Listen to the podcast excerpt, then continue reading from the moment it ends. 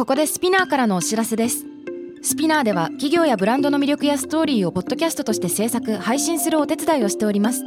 ポッドキャストを通してお客様とのタッチポイントの創出とエンゲージメントを向上させてみませんか？お問い合わせは概要欄の URL かスピナー .com のスピナーブランデッドポッドキャストからお願いします。Spinner. everyone. Welcome to the club. I'm your boss, Mila and Reiko. このポッドキャストは私、長谷川ミラと佐藤真国司令子の二人でお送りするおしゃべりプログラム。デジタル音声コンテンツ配信サービススペルを通じてお届けしています。今、同世代で共有したい情報や悩み、私たちが感じる社会の違和感など、ヤングボスならではの切り口でお話しします。番組のハッシュタグは、ハッシュタグ東京ヤングボス、すべてカタカナで伸ばし棒をつけてお願いします。メッセージの宛先は概要欄にあるメッセージフォームのリンクからお願いします。はい。さあちょっと音声でわかる方いるかな？今日はレイコが東京にいないんです。はい初めてのリモート収録になっております。はい。リモート収録。今のところ音声は大丈夫そうですね。うんすごい時代だね。ね。ええ忙しか帰ってこれないぐらいやっぱ忙しい忙しそう？忙しい？なんかオープン先週やっとしたんですけど、うん。もう思ってた以上に大変でうんうん。オープンするまでがゴールみたいに思っちゃってたけどもここからじゃん。うんうん。なるほどね。そうなんだよね。ああと時期的にホリデーが迫ってるっていうのもあってあとフードも来月から出るとかもあって、うんうんうん。ちょっとねまだ帰れずすいません。いえいえいやでもやっぱなんかオフラインのスペースとかオオフラインのビジネスって全然違うよね。私もカフェやってて思うけど。そう、ジョーって大変だなって思う。でもまあ来週帰りますよ。来週帰ります？はい。来週じゃねそう間に合わなかったんだよねヤングボスの。なんかさヤングボスもさありがたいことにさ週に出してほしいですとかさもっと出ないですか？って声いただいてるんだけど、まあ、今はねあのこの間もお知らせさせてもらった通り Amazon Exclusive The Boss Talk があるのでそちらでちょっと今はい。回数増えてるかなって思ったりするんだけどやっぱ物理的にね今マレーシアに行ったりとかするので今日はじゃあこんなリモートスタイルでやらせてもらって、えー今日はちょっとまあ私たちインフルエンサー発信者でもありますから常にこう、はい。なんていうのかな、まあ、応援してくださる方の意見もあればアンチもいますよね、はい。賛否両論ね。はい。先日賛否両論じゃないよね、アンチは。そうそうそう。正論正論正論履き違えなよってたまに思うけどえっ、と まだ何にも誰も文句言ってないのに怒ってる私。あのレイコがうん。そうそう。私が先日 YouTube の方に、うんアンチについて答えてみたみたいな動画を出したんですよ。うんうん。その反響がすごくて、うんうん。なんかほとんどのもう99%はスカッとしましたみたいなうん。意見だったんだけどその動画を出してるのにもかかわらずそのまあアンチやめましょうねみたいな動画だったんだけどうん。でもまあ結構なんか言い返してはいたのね。うんうん。でもその動画出してるのにもかかわらず1%の人はまたさらにそれにアンチしてきたりしててなんかもうこれは終わらないループだなと思ったんですけど。そっか。今ちょっとね動画のコメント欄結構見てるんだけど例えばどんなそのこの動画を撮ってしかもその上にアンチしてくれる人はどういう意見があったの？あなんか全然この動画と関係ないんだけどうん。これミラの意見もでも聞きたい。ああ。なんかねその時来たのは「ポップアップに前回来てくれたらしいのね。待って見た。見た見た見た。うんうん。話して話して。うん。あの、ポップアップに行ったんですけど、うん。すごい楽しみに行ったのに、レイコさんが接客をしてくれなかった。そのなんか愛想がなくて、多分私裏にいたのかレジにいたのか、もうとにかくその人とは多分お話をしてないのね。うんうん。で、それがすごい、がっかりしました、みたいな。うんうん。不愛想で。って言われてしまいました。はい。私が。はい。でも私のポイントビューから言うと、はい。その、なんだろう、私がポップアップに立つのって、うん。そのタレントとしてっていう時間があればそれはタレントとして行くべきなのかもしれないけど、うん。結構毎日見に行ったりとかお店どうかなって自分のお店がどうかなって経営的に見に行ってるっていう方が自分の感覚としては大きいから、うんうんでもその一部のお客さんからしたら私に会いに来てる。うん。から、ね。それなのに話しかけてくれないことがうん傷ついちゃうのかな。うんって、ううん。でも、まあ、ほとんどのコメントは、いや、でも全然、アマテラスの洋服を見に行きたかったから、そんなことないですよ。それでも、玲子さんがいるだけですごいと思いますとか言ってくれるんだけど、うん。その、第一、ファンの、が、洋服にある人たちと、一部もう私に会うだけに来てる人が、その人たちなんだよね、だから。だから私が思ったのは、よくさ、ラブはヘイトに変わるって言うじゃない？うん恋愛。うんうんあ、それかなって思って片付けたんですけど、うんうんうんなんか、そうねうーんって思った。それは。今コメント見たらもうなくなっちゃってるね YouTube 見たらあ、そう、ブロックした。あいいねそのネガティビティをフィードに残さないのはいいと思う、うんなんか一個あると全部、そういうの消そうと思って、それを見て、すごい嫌な思いしましたっていうコメントとかも来るのね。うんだから残す必要ないかなと思って消してます。なんか私がそのなんかレイコのその最初さそのスクショを撮ってさなんか私は例えばなんかそのえっとなんか返信してたじゃんレイコが。うん。で今のそ正直に話すとなんかアマテラスってすごく難しいポジションにあるんだろうなって思ったの。その結局はレイコはそのブランドが先で有名になったわけじゃなくて佐藤真国主玲子っていうのがあってテレビとかも出てて応援してくれる人がいてでそのセカンドステップっていうかアマテラスが出てきたわけじゃん。だからさ、うんそのある一定数の人たちはさレイコのブランドっていうのが先行してる人ももう絶対いるのはしょうがないじゃんそれは。うん。うん。で多分玲子的にはそのアマテラスをイコールマクニッシュ玲子じゃなくてアマテラスっていうブランドでこれからもっと独り立ちさせていきたいとかさ多分ヤングボスリスナーさんもさそういう声届いてるからさ理解できるじゃんただのこうインフルエンサーブランドじゃなくて次のフェーズとして入ってるっていうのは分かってる人とえいやいや玲子ちゃんのブランドじゃんってなってる人ってさなんかうん一緒のそうスピードでこうついていけないじゃん。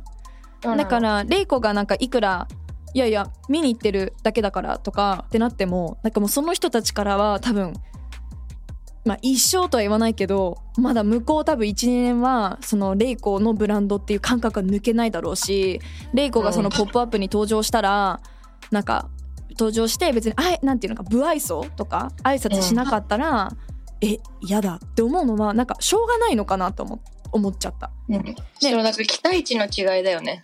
そうそうでなんかわ私はそういうこと言われたくないからもう全員にこう声かけようとするしそれでも全然できてない時あると思うの。なんだけど、うんなんかそのあレイコはレイコでかっこいいなその意見って正直に思った私にはできないからでもなんていうのかな正直な子だからさレイコはだからうん。じゃなくてもうなんか嘘でも「はーい!」ってやればいいのにとも思っただから、もうなんかもう言い方悪いけどなんか思ってないけどまあしょうがないなって思いながら「はい皆さんこんにちは」ってやったらうわ全員がさそれを見て「はあ?」って思う人ってゼロ人じゃん。なんかうん。わか笑顔を振りまいて挨拶しとけばみんなが満足するんだったらそれをすすすればいいのにっていうなんかすごい私も安易な考えなんだけどえすでもそそれだったらそう私もそう思うだけどそれを何日間もやるのは精神的に死ぬじゃん？そうだからタレントさんとかみんな時間枠つけて登場時間みたいなの作るじゃん。うん。だからそれをやるのかなって思ったからそれをやるのも一つの手かなって思った今後。そうだと思うそうだと思う。なんかもうね。出るんだ、あレイコがちょっとでもお店に出るんだったらそのスイッチをオンにしないとなんかもう悪く見えるのはレイコだからそれって絶対に。もったいないじゃんねめんどくさい。どうしよそうだよね。それはねすごくわかるよ。なんかその立つ側の立場になってもやっぱり忙しいからとかそういう理由だけじゃなくていろんなパーソナルな理由があってこう毎回毎回ハッピーハッピーみたいになれない時もあるけうんどそれでもやっぱりフォロワーさんがたくさんいて応援してくれる人がいるんだったらハピハピにならなきゃいけない。っていうなんか今まあそれって難しい。そうそうう。別になんかフラフラいる時も裏で仕事しててもお客さんに声かけられたらもちろん接客するし一緒にコーディネートとかするしだから、まあそういう風に思っちゃう人は逆に声かけてとは思うけどね。なんか、そうね疲れてるところも私だって人間だからさ。天使じゃないからさ、私。そうだよね出ちゃうの、素が。素で笑顔を出したい。って思っちゃう。だからそれが無理なわけじゃん。話話せたら話せる。理なんでしょ？無理なんでしょ？話してる時は楽しいから、うん。笑顔うんうんうんうん。でもなんかちょっとさ、後ろで仕事してる時ぐらいさ、笑顔なくさせてよって思っている感じです。それはいいいいと思うよ。だからまあこの難しいのがやっぱりさっき言ったみたいにその応援してくれる人だけが来てくれる場ではないから私はそこはすごく割り切って表に出る時になんか不機嫌とまでは言わないけどアンハッピーでいる必要はない。でなんかこれ表に出る時だけじゃなくてなんか前もさもしかして話したかなエピソードで。なんか結構ね私この仲いい子が身内が多いからこの感情表現が多い、がそれをある時すっごい仲いい子にもうずっとその子ポジティブだからでどうやってそんなにポジティブにしてんの？って言ったら「えだってさ今の時間機嫌悪かったりとかさなんか疲れてみんなと時間過ごす方が自分的に効率悪くない?」みたいなせっかく忙しい中この時間最点だから自分にとってもポジティブな時間の過ごし方にした方が自分も得じゃない？イライラするよりって言われてそ,、まあ、それなって自分で思ってからマジで今日、もっとなんかその表に出る時だけじゃなくてなるべくこう一緒に過ごす時はなんかグッドバイブスでいいよって思ってた。それぐらいおもなんて多分0個以上に私はあんまりグッドバイブスじゃない。0個以上にとかそういうあごめん。なんかそういなんかすごい気持ちがわかんの。もっともっとなんか激しいからうんアップダウンが。えそれでさ返信してたじゃん。なんか、うん。それに対してはなんなんかまた返帰ってきたの？来ない。あ来ないんだ来ないけど、なんかそのコメントを、その全然ポップアップで忙しいのに声かけてくれて嬉しかったですよ、私は、みたいなコメントがさうん、あってきたから、それは消した。なんか見てて気分悪いっていうコメントも多かったから。なるほどねまあそれはちょっと私に向けての意見としても確かに捉えられるから、うんまあでもそれをね、公共の場に書く必要はないと思うんだよね。そうだね難しい。それはなんか一つの承認欲求じゃないけど、うん。公開処刑みたいな感覚かもしれないね。って DM とかに送ってくれたりヤマテラスのインフォなのかなんかわからないけど本当にメッセージとして送ってくれたらまだこう響く。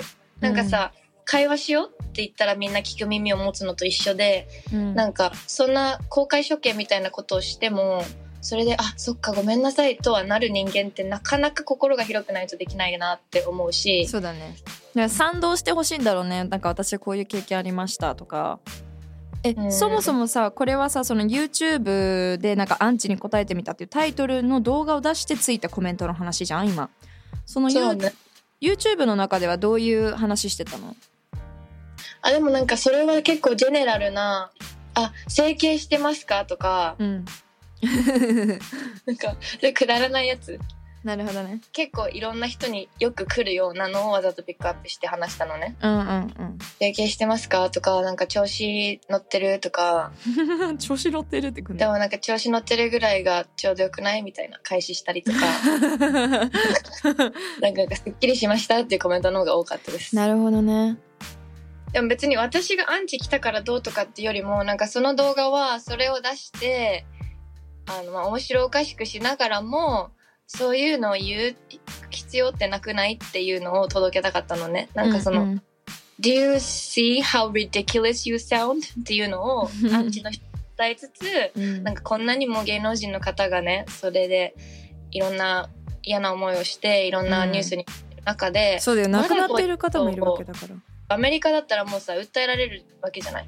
そうもう日本でも訴えれるよそうだよね。日本も訴えられるけどまだその多分事件っていうかで成立してるのがそんなにニュースになりきれてないからうんビビりビビってないのかなとかうんうんうんうん。なんかさっきさミラが言ってたショコタン。あそうそう。ショコタンがツイート回ってきてなんか開示請求？まああのとは言ってもアンチしてる人を仮に訴えたとしてもその人またお金払った多分40万とか50万とか払った後にまた違うアカウント作ってそのアンチ活動をしてる人がいるらしくてそのショコタンが言ってたのはツイートね。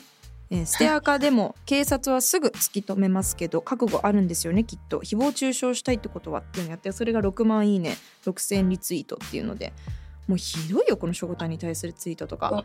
心が本当にもう乏乏しいというか本当に心配になる。大丈夫？っていや、暗示する人たちは、寂しかったり自信がない人たちが、承認欲求とかさ、自分の自信のなさを、なんかこう人に悪く言うことで自分を、自分の自己肯定感を上げたりとか、うん。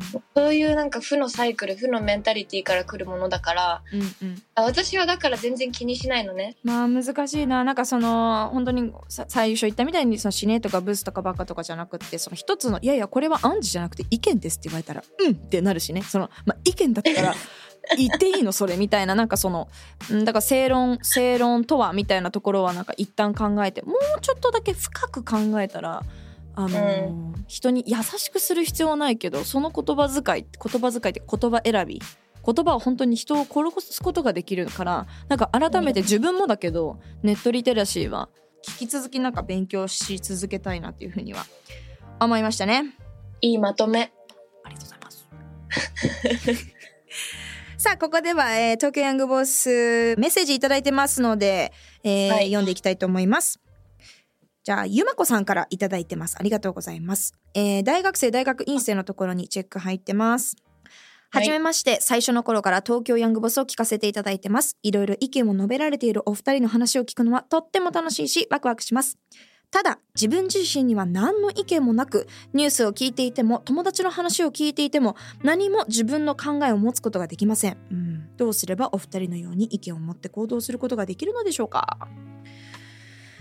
なんかこの間私も取材していただいてたんだけど雑誌さんにその時に「うんいやミラさんなんだっけななんでそんなに意見があるんですか?」みたいな質問されたのかな。だから私からしたらもともと子供の時から意見がありすぎて今やっと言える場があるみたいな感覚だから意見が出てきたってよりかはもともとそのやっぱりもともとの性質もあると思うんだよね。私はでもね、ちっちゃい時はあんまり人に意見を言わない子だったのと、うん、あんまり何も考えてなかったから、カナダに行ってからを持ち始めたと思う。あーそっかそっか。中学生ぐらいから、なんかまあプレゼンテーションとかさ、海外の教育って結構テストっていうよりもプレゼンが多いじゃない？そうだだからね。自分の意見を述べなさいとか自分の意見をプレゼンしてくださいっていうのが多いからうん。なんかあこうやって考えなきゃいけないんだっていうその考え方をまず学んだんだよね、うんうんうん。それがすごい私にとって衝撃だったのを覚えてるカナダの教育で、うん。でそこからなんか物事の考え方を学んでなんか気づいたらいろんなものにが気になるようになったからうんうんなんだろう、まあ、意見を持つことが全てではないけど、うん。うんいや私はだからその自分自身玲子と違ってもともとあるものだからなんかない人はないままでいいんじゃないかなと思うの。なんか意見があることで私自身も結構ストレスなんだよね。何に。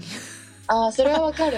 何でもこう意見がありすぎてたまにだから自分でわざと「うんもう分かんない。これに関してはノーコメント」みたいなやつも全然あるの。うん。だからそれも一個ありなんじゃないかなと思うしなんかやっぱでも意見ってその玲子が海外にね移住した時に出てきたじゃないけど本当にこう、何か自分が困った経験をしてからっていうきっかけがあってから、うん。まあ、活動家とか発信してる人はさ、うん。例えばフェミニズムとかジェンダーとかのあの活動してる子聞いてるとさそうなんか自分自身がそういう差別発言を言われたからとかなんか痴漢被害だったりとか、セクハラパワハラ被害っていうのを社会に出てからあのいろいろ悩み始めたっていうか意見が出始めた。だからまあこのゆまこさんって18歳から22歳のところにチェックいただいてるから社会に出るとよりこういろんな人がいていろんな税金の制度があっていろんなこうあのまあ大人がいて。そうそうそうそうそう。不都合なことというかなんかこううっと我慢しなきゃいけないことは大人ってすごく多くてなんかそこで初めて我慢だったり嫌な思いがあってからまあなんか意見で出てきたりするのかなみたいな。うん。でもやっぱ経験に伴うんじゃないかな意見って。うんうん。その意見が自分が例えば一つの会社に入ってその中だけで感じたことだとその意見もそこだけの視野に狭まっちゃうからいろんな経験をと知識を持つに越したことはないと思う。うんうん。だからまああんまり無理せずなんかちょっと冷たい意見に聞こえないといいけど。まあ、持ちたいのであれば、いろんな経験をしてみたらいいんじゃない？まだ若いし。そうねうん。まあ私自身そうね私もそうねイギリスに行ってから特にその自分の意見を聞かれて答えられなかったことに対してすごい恥ずかしさみたいなのを感じてからすごい社会問題とかもっとニュース知らなきゃって思えたからでも海外に行くのはやっぱ手っ取り早いかもね。絶対恥かくじゃん。絶対恥かくから なんかねこの間ねあのそうだアンチの話でいくとなんか私あのスタートラインっていうラジオ番組で「Mila's Too Much K-Pop Information」って言ってその K-POP オタク歴私13年なんだけど、その K-POP コーナーを20分喋らせてもらえるコーナーをいただいてるの。でなんかもう自分の好きなように喋っていいよって言ってくれててもちろんあのネットにある情報も話しつつだけどやっぱ13年ぐらいその K-POP 全体を見てるから自分のそのなんか応援してた経歴から経験からこう来る発言とかもあったりしてなんか一個ツイートできたのがこの JWAVE を会社で流してくれるっていうあのところがすごく多くてなのでそのわざわざ聞いてる方じゃなくてたまたま流れてるから聞いてるっていう人も結構いるのね。うん、で番組のハッシュタグっていうのがまあ東京ヤングブースみたいな感じであってでそのハッシュタグ見てると K-POP 需要あんのみたいな、まあ、とにかくその韓国系のことが興味なくてその K-POP 需要あんのみたいな感じで来てうわ来たって思ってそしたらその翌週ぐらいに「紅白歌合戦」のその出場者のアーティストの方の発表があってでその中に今回韓国グループが3組と、まあ、韓国系のプロデュース、まあ、20とか JO1 も含めた5グループ結構多かったのね。でなんかその「紅白」のニュースに対してもそのツイートっていうかニュースのツイートとか、まあ、ヤフコメとか見てたらむちゃくちゃ韓国アンチ。自分が興味のない分野になった途端に「需要あるこれ」とかさなんか「いやいやいやうん需要ありまくりだから「紅白」出してんでしょうがみたいななんていうのかな。その音楽産業的に盛り上がってるわけだしあと音楽のそのなんていうのかものがいいっていう判断をした人が今マイノリティじゃなくてマジョリティになってるからこういう時代になってるわけじゃん。うん。で、まあ、そのダブルでアンチっていうか反対意見が重なったからまあ言ったのねその翌週の放送でなんなんかこういう意見があったんだけどなんか私はそのナンセンスだとも自分のその興味範囲外のことをお勧めされてあのちょっとナンセンスかなって思いましたみたいな感じでなんかナンセンスってヤングボステンションでいくとねあのよくないからまあちょっと私的には優しめに言ったんだけどそれであその後にもわーって来てでなんかそこでもやっぱりそのスタートラインのタイムラインが荒れるからあんまりこういうの見たくないとかミラちゃん気にしないでねとか来てあなんかあんま私的にはそのたたきちんとその反対意見も取り上げることが重要と思ってたけどやっぱりそのタイムラインにネガティビティがあるのが嫌だって人もいるってことが学べたしでだしなんかそこでも言われたのがなんか k p o p がうんぬんじゃなくてなんかミラちゃんのその日本をちょい下げする感じが嫌だって人が多いんだと思うよって言われたのね。うん多分それ正論アンチパターンだと思うんだけど。って言われた時に あそう正論正論気取ってるアンチパターンっていうのかな。まあだから私はその返信に対してはなんかいつまでも自国主義っていうかねうちが一番主義じゃなくてその隣の国がそのねかっこいいエンターテインメントがあったらそれっていいよねっていう話をしてもよくない？それだけですって返したの。別に日本が悪いって言ってるつもりはないんだけどでもやっぱり何かを褒めると何かを下げてるように聞こえますっていう、だから下げてるつもりないんだけど。でだし日本もすごいやっぱエンターテインメント産業っていうかアイドル産業もすごいたくさんあるわけだから韓国大好きだけど負けじともっと頑張ってほしいって思ってるし言ってる時もあるし。なんか文化の話をし始めると変にこう対立が起こり始めるから難対しい。立本当に起こり始める。私は k p o p がいいしか言ってないのにみたいな。日本はダメなんて一言も言ってないよって。でも k p o p がいいって言うんだったら日本もいいって言ってくださいみたいなどういうことかな？って。まあね、えーそんなこと来るんだ。来るよ結構来るよ。いいねそれは。うん、なんかバランス取った意見。でそれがミラちゃんがいつも発信してる多様性なんじゃないですか？みたいな。その反対の意見言ってきたら。あーいる多様性にかけてくる人。そうそうだからそれもごめんもう一回言う。多様性履き違いだって感じなんだけど。なんか違うんだよな。でもじゃあ自分私も言ってること違うのかなとか。やっぱその正論アンチに一回メンタルメンタルというか侵略されることはあるなっていうのは一回考えさせられるきっかけにはなるけど。でも別に100歩譲ってミラが日本を下げて話してたとしてもそれがミラの意見なんだからそれを受け入れることが多様性じゃん。別にみんなすごいですよねっていうことが多様性じゃないからなんかそこをちょっと理解してほしいよね。私はいつもそう思う、ね。自分の発信においてうん。結構その日本とかマレーシアとかアメリカとかいろんな文化の話をしたりする中でうん確かに日本下げて言ってる時もあるしここ全然日本できてないよねっていうとこたくさんあるしでもそれをなんかあそうなんだって新しい知識にしてくれればいいなって思って言ってるのに日本をヘイトしないでくださいってなんかこうディフェンスモードに入られちゃうからうんだから発信者が発信できなくなるんだよって思う。でだからいい方向にん巡らないんだよって思うでも、ん自分たちのこの発言もその多様性っていう部分から考えたらすごく偏ってるのかもしれないからこの多様性っていうのはすごくもしかすると怖いあのむずなんていうのかな考え方なのかもしれないっていうのはまあ、うん。このリベラルリベラルな発信ってまあ言ってるけど何がリベラルで何が保守なのか最近も分かんなくなってきてるしうんうん。いろいろねエンターテインメントを褒めたいだけそして褒めた上で日本もアップデートしてこうよっていうのなのにさっていうねちょっと定期的に来るこのアンチネタっていうのはありますね。まあ面白いけどね。全部なんか同じような意見で反論で返せるから。レイコは全部答えがあるって言ってるもんねいつも。全部論破できる自信ある。素晴らしい。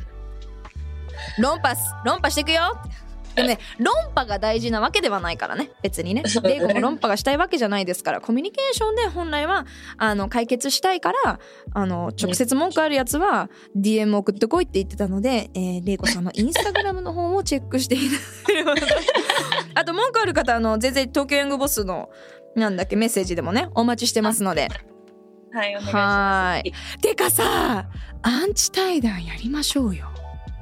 何それ？アンチと電話かけてアンチと対談するのやってる人見たことある。まあでもそんなさネガティビティいらないんだけどさもしそうやって話したいっていう人いたらねお待ちしておりますでも私アンチする人ってどういう人なんだろうっていつも気になってたからちょっと話してみたい。メッセージフォームは概要欄にあるメッセージフォームのリンクから皆様お願いします。番組のハッシュタグも絶対に付け忘れずにお願いいたしますね。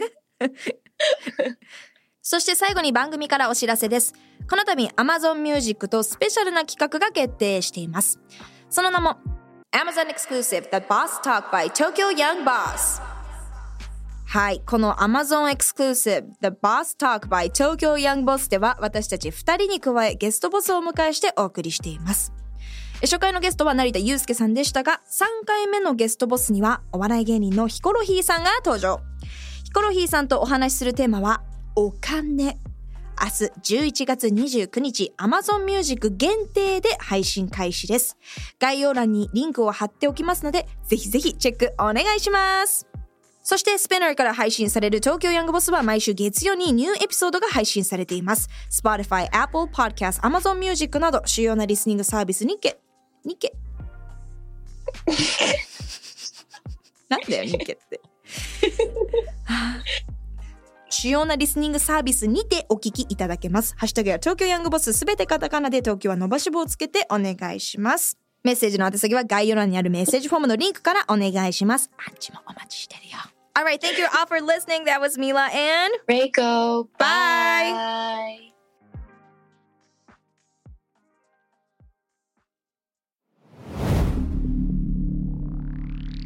Spinner. 世界で今起きていることをおよそ4分でチェックしましょう。ケリーアンです。